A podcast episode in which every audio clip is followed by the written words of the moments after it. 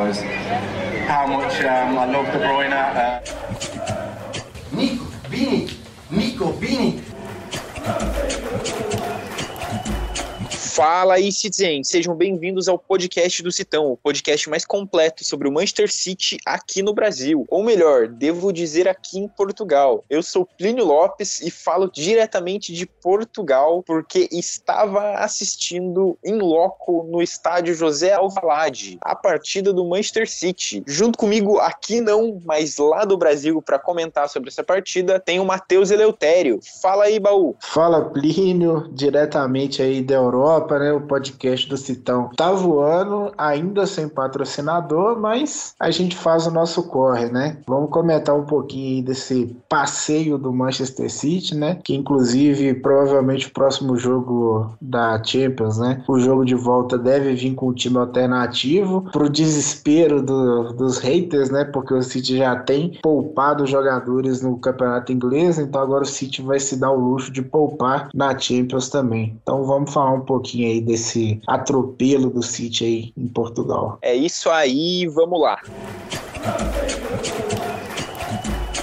Bom, Baú, eu acho que para resumir um pouquinho do que foi essa partida, a gente tem que falar da torcida. Desde o primeiro minuto de jogo, a torcida do Manchester City não parou de gritar e eles começaram até a gritar. Tem uns cânticos bem engraçados que eles jogaram para a torcida do esporte, que um deles, You're just a shitty Benfica, você é só um Benfica merda, e também Is this a library? Isso é uma biblioteca, porque, cara, a torcida do Sporting não cantou desde o primeiro minuto, eles foram engolidos pela torcida do Manchester City E foi isso que aconteceu dentro de campo também. O jeito que o Pep Guardiola conseguiu dar um nó tático no Sporting não deixou eles jogarem, tanto é que o Sporting não teve sequer um escanteio, eles não conseguiram cobrar um escanteio na partida porque não conseguiram atacar direito. Eu acho que o maior perigo que o Manchester City teve na partida foi aquela bola recuada do Rodri que ele errou. O jogador do Sporting avançou na bola, mas no final das contas o Laporte conseguiu fazer o balanço defensivo e não virou uma jogada mais perigosa. Fora isso, que o Sporting criou foi inexistente, na verdade. Ele não criou, foram só esses erros de posse de bola ali do Manchester City, erros de passe, que daí eles começaram a tentar ter alguns contra-ataques, mas não importa, porque primeiro com o Marrez, depois duas vezes com o Bernardo Silva, um golaço do Bernardo Silva, por pouco que ele não faz o terceiro ali, que estava um pouquinho impedido, um golaço do Sterling e teve mais um gol também do Phil Foden, que o Manchester City destruiu. Hoje eu estava passando aqui pelas banquinhas de jornal, né, e cara, todas as as capas mostravam uma coisa, elas tinham a mesma capa, Masterclass de Pep Guardiola. Os próprios portugueses, os próprios torcedores do esporte tiveram que admitir que o Manchester City dominou e doutrinou o time do esporte ontem lá em Lisboa. Cara, é uma sensação muito boa de finalmente conseguir assistir um jogo do Manchester City, finalmente conseguir assistir um jogo de Champions League e principalmente um jogo onde o City vai tão bem. Eu não tenho como não destacar partidas de Marres, partidas de Sterling, que voltou a ser aquele Sterling, fazer partidas brilhantes, corridas perfeitas, finalização muito boa, e a partida principalmente do Bernardo Silva, porque quando é para jogar contra o Sporting, ele tem uma garra mais, né? Ele é benfiquista e ele gosta muito. Então foi um jogo muito bom. A torcida do Manchester City não ficou quieta em momento algum, cantou até músicas para Zabaleta, músicas para Yachurê, teve que reciclar as músicas porque era só a torcida do City que estava cantando e era só o time do City que estava jogando, dominou completamente o jogo e para mim foi uma das melhores partidas de Champions League que o Manchester City já fez. Pois é, Plírio, trazendo um pouquinho aqui a ótica né, de quem viu o jogo pela televisão, foi um jogo com a assinatura do Pep Guardiola, com a assinatura do, do Manchester City, tudo aquilo que a gente espera do Manchester City, né, aconteceu nesse jogo. Foi o, a cartilha seguida à risca. Eu lembro que antes do jogo até viralizou aí um, um post de um, de um jornalista português falando: Ah, eu vi 90% dos jogos do City e eles não estão mais dominando e massacrando o adversário, né? Se a gente for analisar dezembro e janeiro, a gente claramente percebe que o City estava segurando ali o, o, freio de mão, né? Tava com o pé no freio porque eram muitos jogos e, e não compensava o City jogar naquele ritmo ritmo alucinante de buscar o gol a todo momento, sendo que era bem mais tranquilo o City fazer um, dois, três gols ali e administrar o resultado, né? Tocar a bola, preservar. Então, assim, esses jogos não,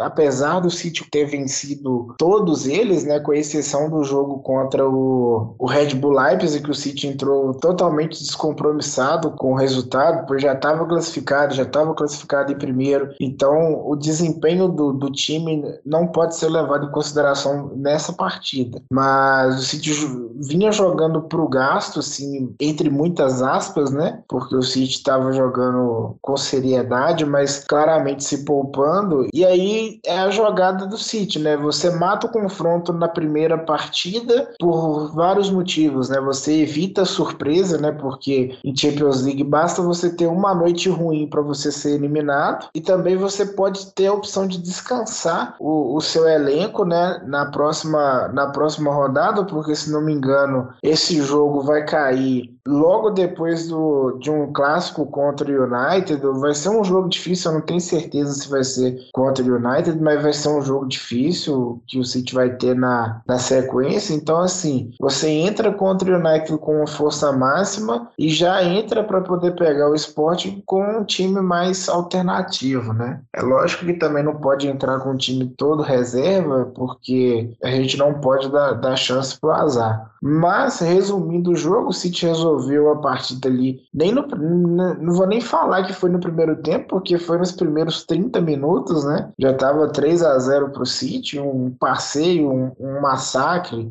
Deu até dó, assim, do, do esporte, porque é um time bom, é um time que tá brigando pela liderança no, no Campeonato Português, é o atual campeão. E, assim, com 30 minutos de jogo, você tá tomando 3 a 0 do Manchester City, você não tem muito muito o que fazer, né? Tipo, você recua para poder não tomar mais gol, mas aí você dá a posse de bola pro City e aí também é perigoso do mesmo jeito. Tanto que é, no final do primeiro tempo ali, o City tocando a bola, tocando a bola, ele chega na, na linha de fundo e, e consegue fazer mais um gol. Então, assim, é, não tem muito o que fazer, porque se você vai para cima, você dá o contra-ataque e é suicídio. Se você dá a bola pro City jogar, também não é uma boa ideia. Então, assim, desestrutura qualquer plano de jogo inicial ali que o treinador tenha pensado, né? Tem até um determinado um, vendo o jogo pela televisão, quando tá tipo 3 a 0 pro City, eles focam no treinador do esporte e dá para ver que ele tipo que ele tá desolado, que ele não tem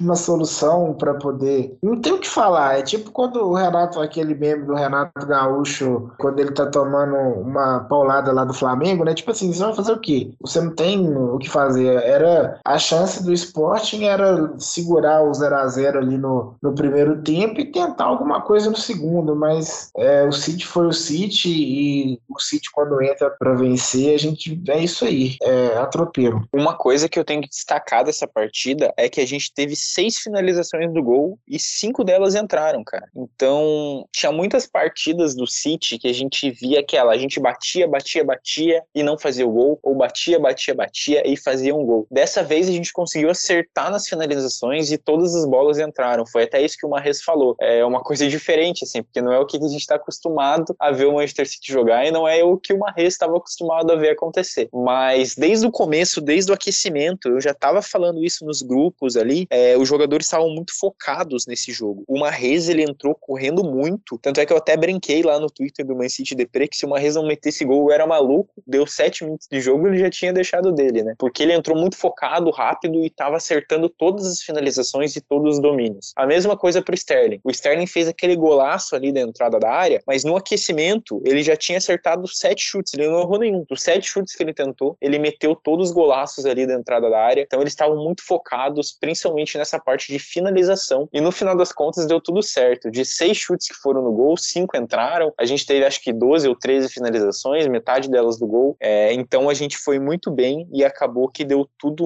muito mais certo do que a gente esperava para o Manchester City. Que a gente estava esperando vitória vitória, né? Não vou falar que a gente estava esperando que o City perdesse, né? Porque, bom, a gente torce pro City e a gente sabe do potencial que esse time do Manchester City tem. Mas um 5 a 0 num jogo de ida, assim, fora de casa, é uma coisa que alegra todo mundo. Alegra os jogadores, o treinador e, e principalmente os torcedores. E os torcedores que estavam lá que puderam cantar para todos os jogadores. Depois do jogo, o Pep Guardiola até brincou, né? Perguntaram: ah, esse jogo foi bom, foi perfeito? Ele falou: ah, o jogo foi bom, mas teve falhas, né? É, ele não gostou, principalmente, cara, daquela bola que o Rodri perdeu, porque teve uma coisa que eu acho que a TV não mostrou, mas uma hora o City estava atacando e o Guardiola chamou o Rodri para mais perto, cara, e o Guardiola ficou muito puto, muito puto com o Rodri, cara, ele começou a gritar, gesticular, entrou dentro de campo, assim, gritando. Eu acho que a TV não deve ter mostrado isso, mas todos os torcedores ali do Manchester City estavam apontando e falando: olha, olha o Pepe ali, look, look how Pep's mad. E ele tava lá gritando, gesticulando e tal, gritando muito com o Rodri. E parece que depois o Rodri entendeu o recado, porque a partir daí passou a não errar tanto. Mas também depois na segunda etapa entrou o Fernandinho. Quando o Fernandinho entra também, os torcedores aplaudem muito. Na verdade, até no próprio aquecimento ali do Fernandinho, toda vez que ele corria ali para perto da torcida, os torcedores cantavam para ele, festejavam. Quando ele entrou, ele foi muito aplaudido. Os jogadores reservas ali, até os que entraram depois, como foi o caso do Ake, do Zinchenko, do Fernandinho, e os jogadores mais jovens, como o Delap, o Kaique, eles ficam depois do jogo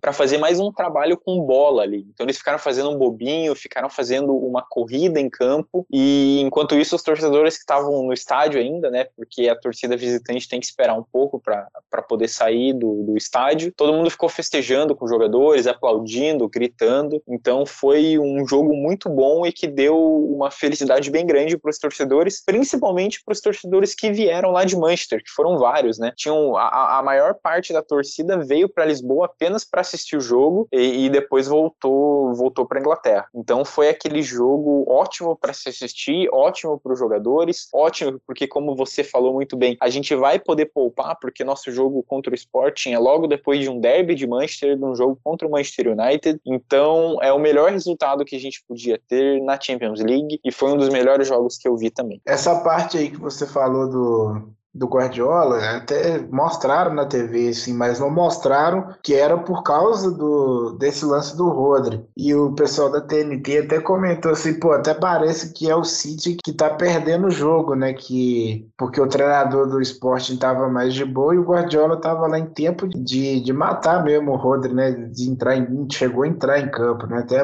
realmente mostraram, mas não deram contexto, assim, ficou até parecendo que, que o Pepe tava fazendo, tipo, um charme sabe? Tipo, ah, meu time é perfeito e não aceito falhas, assim, uma coisa desse tipo. Mas é, agora que você falou e que deu o contexto, né, da situação, fica mais fácil de entender. Assim, se fosse para destacar um, um, jogador, né, uma atuação individual, eu gostei muito do, da partida do Sterling, né? O Sterling é um jogador que a gente defende aqui no, no podcast, no, no nas redes sociais, porque a gente sabe do potencial do Sterling, né? Ele entrou aí para o top 10 artilheiros do, do Manchester City de todos os tempos. Ele entrou pro. Não vou lembrar agora qual posição que ele tá, mas jogadores ingleses que marcaram na Champions League também ele entrou na, nessa, nessa lista, né? Ele ultrapassou o Drogba em gols em Champions. Então, assim, o Sterling é um jogador muito importante para o City, é um jogador que a gente gosta muito, que a gente respeita muito a história dele como pessoa, mas também como jogador. Ele é um jogador histórico do Manchester City, quer você queira ou não. E cada vez assim,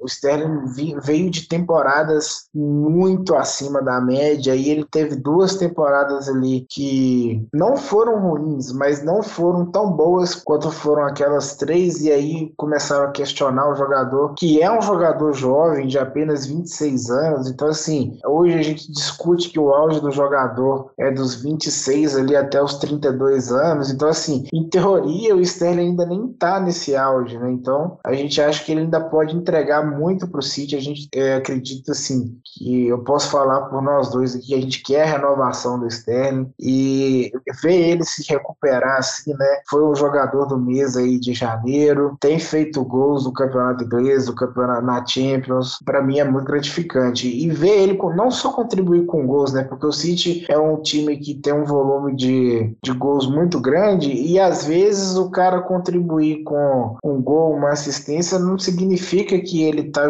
que ele jogou bem, né? O próprio De Bruyne, né? Ele deu passe lá pro Bernardo Silva, ele já tinha dado um passe pro, pro gol. Ele ia completar duas assistências no jogo e, tipo, se você pega só a, a estatística, você fala, pô, o De Bruyne jogou bem. E não foi isso que aconteceu, né? Ele foi mais um, mais um jogo abaixo, né, do De Bruyne, mas é aquela coisa, o De Bruyne quando ele joga abaixo, ele joga na média de todos os outros, né? Ele é um jogador acima da média. Então, quando ele, ele não faz uma boa partida, isso significa que ele jogou no mesmo nível de todo mundo. Então, assim, é, até jogando mal, ele joga bem. Então, assim, fica esses dois destaques aí do De Bruyne e do Sterling, é, um para o lado positivo, outro para o lado negativo, mas é até difícil achar defeito né, numa partida dessa de, de cinco gols, assim, talvez valeria a pena a gente citar o Laporte, que tem feito partidas bem seguras, né? O problema do Laporte é esse, a gente sabe que ele é bom, que ele tem muita qualidade, mas de uma do nada ele entrega. Então, assim, ele não me passa uma confiança assim do Rubem Dias. Tipo, eu já entro no jogo sabendo que o Rubem Dias vai proteger a gente, entendeu? Mas eu não tenho essa sensação com o Laporte, né? E o Stones me passa essa confiança, mas não, ele não passa confiança de que ele vai estar tá saudável, né? Porque ele machuca muito. Então, assim, a gente só tem ali de, de confiança o, o Rubem Dias. E o Ake, o Ake que estava sendo questionado, né? Se firmou, né? Um jogador que tem feito partidas aí bem seguras, no, calado ali na dele, vem ganhando seu espaço e provando que ele pode ser um jogador útil também para o City. Bom, você falou tudo, né, Matheus? O Ake tem feito partidas muito seguras, na verdade, ele é um jogador muito querido dentro do elenco do Manchester City, né? O próprio Pep Guardiola falou sobre isso recentemente. Os jogadores gostam dele, ele é, é ele é legal fora das quatro linhas ali e tá jogando muito bem ali dentro de campo também. Fez partidas seguras e está começando a ganhar seu espaço. O Stones também jogou ali na lateral direita. Eu acho que até vale a gente fazer um desagravo. A gente não gravou podcast sobre a partida contra o Brentford e sobre a partida contra o Norwich, mas foram duas vitórias do Manchester City ali na Premier League, né? Em um desses jogos contra o Brentford, o Stones já tinha jogado de lateral direito ali. E ele consegue fazer essa, é, essa função muito bem. É, a gente sabe que o Stones tem uma capacidade de jogar de volante também, né? Ele é zagueiro, mas ele consegue jogar de volante, é, ele consegue consegue jogar na lateral e você pensa que na lateral com Stones a gente vai ter uma lateral muito mais defensiva, mas a gente vê o Stones indo para cima e nesse jogo contra o Sport ele quase deixou o gol dele, assim, ele teve uma cabeçada ali que por pouquinho não entrou, cara, por muito pouquinho aquela bola não entra na meta do Sport. É, então tô gostando de ver essa versatilidade, o Pep Guardiola tá mexendo bem nisso. Chegou no segundo tempo, tirou o Stones, botou o Zinchenko ali para fazer a lateral, as coisas começaram a se ajeitar do jeito que a gente está acostumado a jogar Teve uma bola do Rubem Dias pro Zinchenko também, que foi espetacular. O Rubem Dias jogou muito, cara. O esporte não conseguiu criar muito, mas o que eles criaram, o Rubem Dias estava lá para fazer o corte para tirar a bola. Deu para perceber que os torcedores do Manchester City ali, que pelo menos os que estavam lá para assistir o jogo, gostam muito do Rubem Dias, porque eles estavam cantando a música do Rubem Dias. Tem uma musiquinha do Rubem Dias que é Ruben, he's our number three, e eles estavam cantando essa música o tempo todo, cara. Toda hora que o Rubem fazia um corte, assim, ele estava Ruben. Então o Ruben Dias já ganhou esse espaço, né, na mente e no coração dos torcedores do Manchester City. Se for para destacar alguns jogadores aqui da partida, eu vou pegar jogadores diferentes do que você colocou. É, eu tenho que destacar a partida do Bernardo Silva, cara. O Bernardo Silva começou essa temporada muito bem, muito forte, fazendo gols, sendo artilheiro do City. Aí ele deu aquela caída porque a gente teve a volta do De Bruyne, uma adaptação de como estava se jogando no Manchester City. O Bernardo precisou recuar um pouco mais, ele estava fazendo partidas muito boas nesse box to box, né? Então ele ajudava no ataque, só que ele voltava para tirar bolas é, lá atrás da nossa zaga também, estava participando do jogo no total. Só que nesse jogo ele volta a fazer dois gols, quase fez o hat-trick dele, fez um golaço, ajudou muito o Manchester City, foi uma partida muito boa do português. Só que, cara, na verdade, assim, é que você assistindo o jogo ali do estádio, você consegue prestar atenção em muita coisa que a televisão não tá mostrando, né? Que a televisão vai focando ali só na bola e você tá prestando atenção nos outros jogadores. Eu vou destacar o Rubem Dias aqui também, bem. Cara, o Rubem Dias, ele não para, cara. Ele não para de gesticular, ele não para de apontar, ele não para de gritar com os companheiros, mas de uma maneira certa e consegue posicionar eles muito bem e posicionar a defesa. Então, com o Rubem Dias ali, a gente sabe que a gente vai ter um líder, a gente sabe que vai ter um jogador que por ele nada vai passar e que é um jogador muito bom. E para finalizar, só para dar um terceiro destaque, você falou do Sterling e cara, o Sterling tá participando muito do jogo e ele tá comemorando muito, cara. O primeiro gol do Marres, ele comemorou muito. Depois o gol do Bernardo Silva, o gol do Phil Foden, ele saiu correndo, foi comemorar com todo mundo, tava com um sorriso estampado na cara e foi recompensado com esse golaço que para mim o gol do Bernardo foi ótimo, sim, mas é, é, é essa chapada que o Sterling consegue dar, essa curva que ele coloca na bola ali foi espetacular e foi o gol que tava do lado de onde eu tava assistindo, né? Porque os outros quatro gols tinham sido do outro lado do campo. Então esse gol do Sterling para mim foi especial e vou ficar destacando esses três jogadores. Não que os outros jogaram mal, acho que todo mundo jogou bem. Se alguém fez uma partida abaixo, você falou do De Bruyne, de fato, ele não foi muito participativo, ele perdeu algumas bolas ali, mas o Rodri parece que estava com um pouquinho de falta de atenção, tanto é que o próprio Pep Guardiola ficou bravo com ele, colocou o Fernandinho depois, não porque o Rodri não consegue, a gente sabe que o Rodri nessa temporada tá jogando muito, se não é o melhor jogador do Manchester City, é um dos três melhores, mas parece que a gente precisava de um pouco mais de dinamismo dele ali, ele acabou errando um passe ou outro ali no jogo, mas, pô, fora isso, foi uma partida ótima, uma partida quase perfeita do Manchester City e um dos melhores jogos do City na Champions. Atenção Sterling, golaço! Oh. Golazo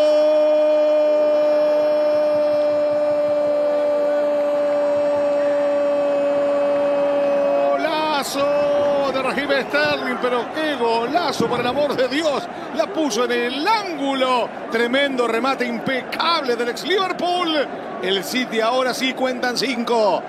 Cero para el Sporting en la ida de los octavos de la Champions. Bom, Baú, acho que a gente esgotou um pouquinho dos bastidores do que aconteceu nessa partida contra o Sporting. É, agora o Manchester City vai enfrentar o Tottenham nesse sábado. É um jogo que eu vou estar lá no Etihad Stadium, minha primeira vez ali em Manchester, minha primeira vez no Etihad. Vou gostar muito de ver, mas infelizmente é uma partida dura, né? A gente vai pegar o Tottenham ali, que sempre dá muito problema para o Manchester City, e eu tô um pouquinho nervoso para esse jogo, porque é um jogo que significa ali três pontos de diferença para o Liverpool, e o Manchester City tá querendo ser campeão dessa Premier League. O que, que dá pra gente esperar desse joguinho contra o Tottenham? Ah, cara, a única coisa que eu espero desse jogo é que o Sono faça um gol na gente de novo, né? Mas acho difícil.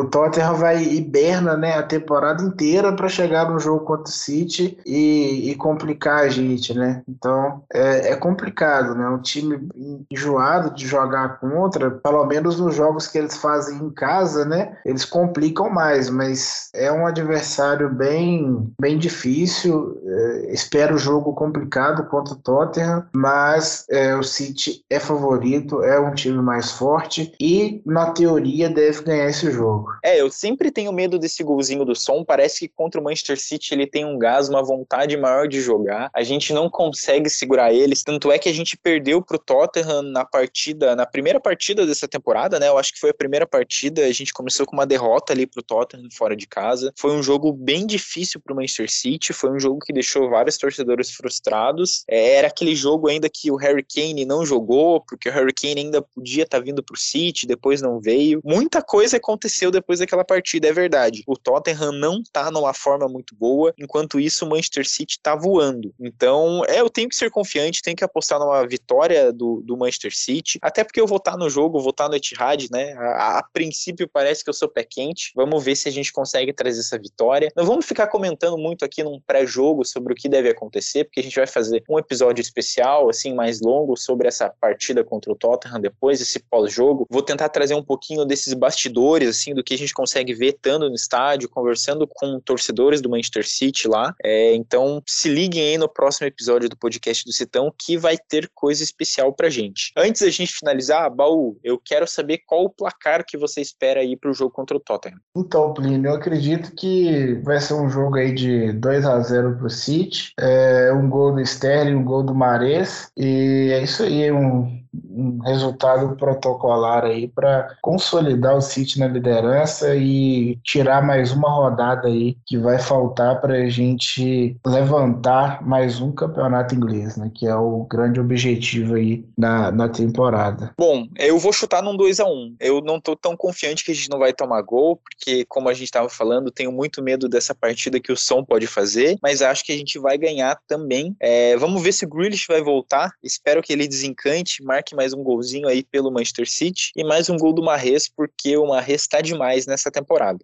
Perhaps we'll have a shot here.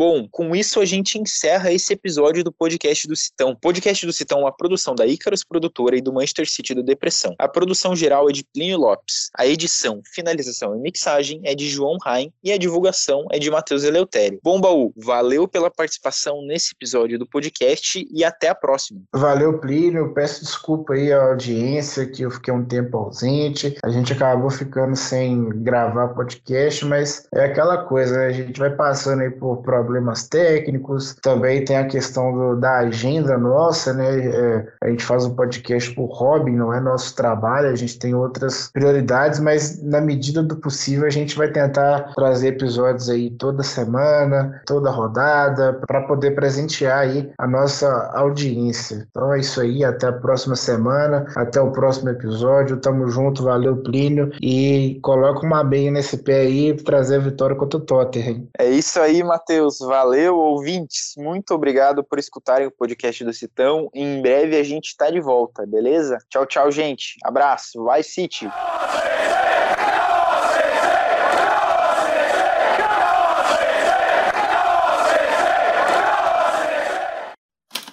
Este podcast foi editado por Icarus Produtora, soluções em audiovisual.